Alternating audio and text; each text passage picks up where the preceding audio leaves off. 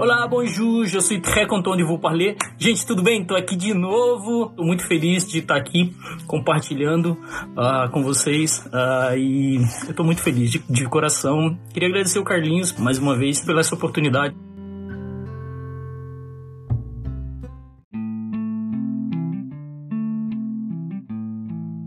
Compartilhar algo no meu coração, pela qual eu tô muito contente também. É... Sabe que todos nós vivemos de metas, desafios, e todo, todo começo de ano a gente faz metas, se desafia. Eu me desafiei esse ano. Uh, sempre começo com alguns livros que eu quero ler. E esse ano eu me desafiei a maratonar a Bíblia e eu consegui maratonar a Bíblia essa madrugada. Terminei. Acho que consegui ler a Bíblia inteira em menos de 30 dias, isso foi muito legal. E eu queria compartilhar aqui com vocês isso, que eu achei incrível. Talvez desafiar alguns, e é possível se você quiser depois, né? Eu tô fora das redes, mas depois eu posso explicar melhor como, como eu fiz, e isso vai ser benção para sua vida também.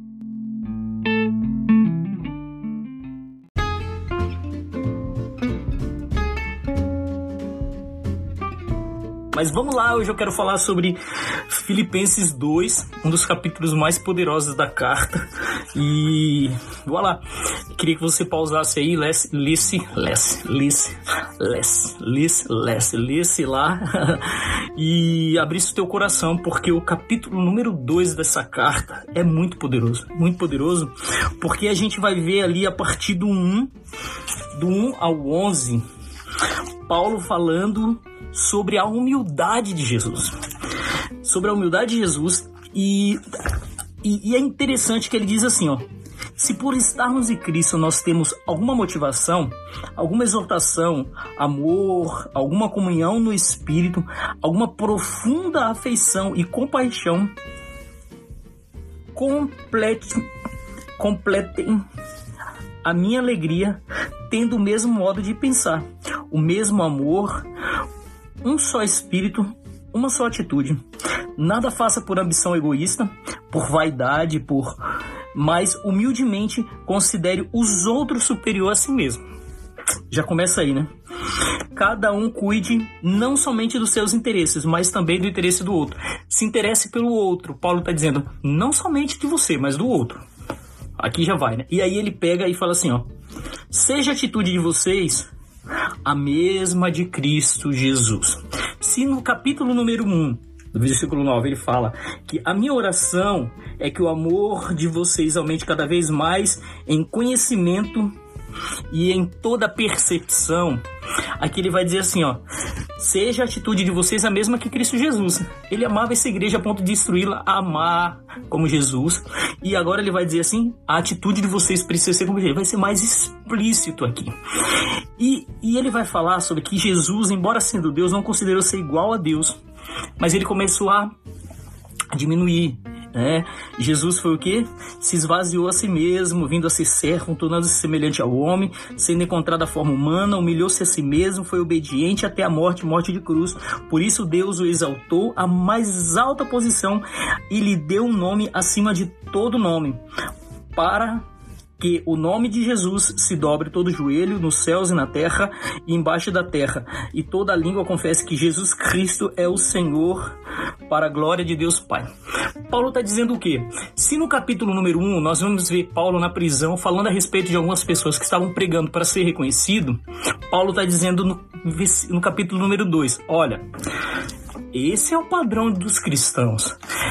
Essa é a forma. Então pegue o que você acredita e coloque dentro dessa forma. Se não sobrar, se tiver aqui, ok, você está aprovado. Mas se tiver sobrando, amigo, você precisa de Jesus na sua vida. Porque esse é o padrão. O padrão é esse, o padrão é Cristo, que embora sendo Deus, ele não teve por usurpação ser igual a Deus. Paulo estava falando desse padrão.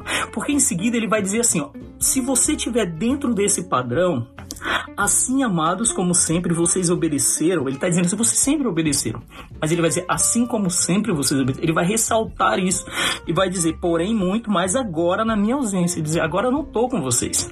Vocês obedeceram quando eu estava com vocês, mas agora eu não estou.